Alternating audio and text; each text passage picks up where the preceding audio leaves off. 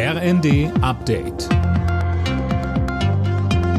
Stündlich neu. Auf den Punkt informiert.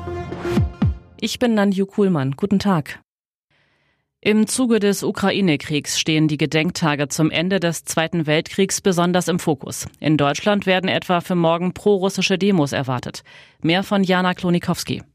Bundesfinanzminister Lindner hat die angekündigten Demonstrationen im Interview mit der neuen Osnabrücker Zeitung scharf kritisiert. Mit der verbrecherischen Herrschaft von Wladimir Putin sollte sich demnach niemand solidarisch erklären. Putin selbst feilt an einer großen Militärparade am Montag in Moskau. Da wird in den ehemaligen Sowjetstaaten der Sieg über Nazi-Deutschland gefeiert. Der ukrainische Präsident Zelensky hat für Montag Bundeskanzler Scholz und Bundespräsident Steinmeier eingeladen. Emmanuel Macron ist heute zum zweiten Mal als französischer Präsident ins Amt eingeführt worden. Im April hatte sich der 44-Jährige gegen seine rechtsnationale Herausforderin Marine Le Pen durchgesetzt. Mehr von Laura Mikus.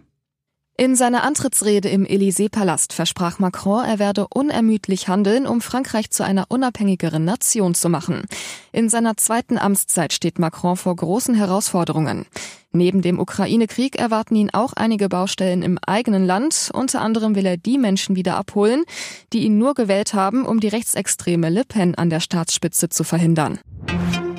Nach breiter Kritik an der bisherigen Russlandpolitik der SPD hat Parteichef Klingbeil einen neuen Kurs angekündigt.